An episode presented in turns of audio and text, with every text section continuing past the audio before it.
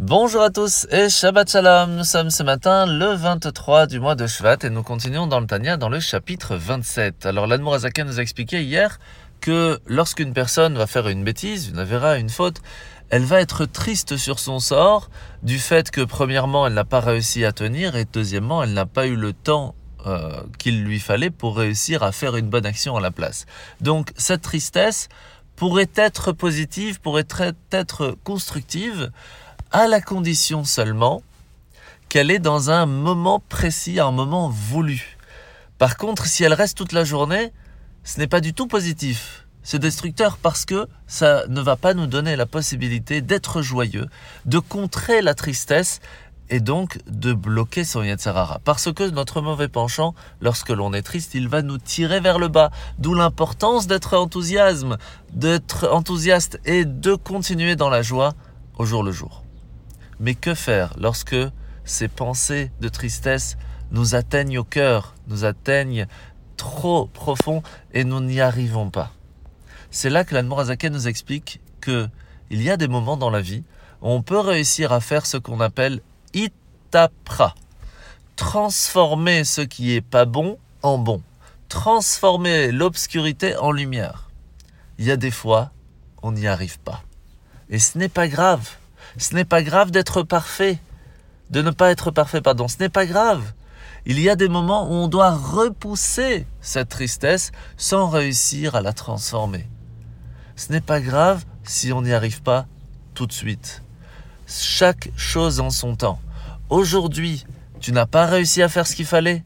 Repousse cette tristesse et dis-toi que demain tu y arriveras. Ne tombe pas dans la tristesse parce qu'aujourd'hui tu n'es pas parfait. Ce n'est pas grave. Et lorsque on comprend qu'une des façons que Hachem attend de nous, ce n'est pas d'être parfait, c'est de réussir à avancer sur le chemin, de trouver à réussir un jour à être parfait. Ce n'est pas grave si aujourd'hui on n'y est pas, on est encore en train d'apprendre. La mitzvah de ce matin, c'est la mitzvah positive numéro 111. C'est la mitzvah où on apprend comment est-ce qu'une personne qui a eu la lèpre va pouvoir se purifier et ce en étapes. L'étape d'aujourd'hui, c'est celle de couper tous les cheveux et poils qu'il a sur le corps. La paracha de la semaine, nous sommes donc à la fin de paracha Titro. Après avoir reçu les dix commandements, Hachem va dire à Moshe qu'il va falloir gravir le mont Sinaï et d'y demeurer 40 jours pour apprendre tout le reste de la Torah, tous les détails qui se trouvent en fait dans les dix commandements, car comme vous le savez, il y a 620 lettres dans les dix commandements. 613 commandements y sont inscrits, plus les 7 que les sages vont nous rajouter, inclure Hanouka et Purim. Et donc c'est ce que Moshe va aller étudier au mont Sinaï. Une des choses que l'on voit juste après avoir reçu les dix commandements, c'est la mitzvah de ne pas mettre des marches d'escalier pour monter à l'autel dans le temple, mais de plutôt y mettre une rampe. Pourquoi? Tout simplement par pudeur, pour ne pas que l'on puisse voir les parties cachées du corps du Cohen, du prêtre qui va monter sur l'autel. Mais c'est étonnant parce qu'il a de toute façon un pantalon. Donc qu'est-ce que cela change? Et la réponse, elle est que la pierre, lorsqu'il va lever le genou pour monter la marche, pourra peut-être voir une partie de sa nudité.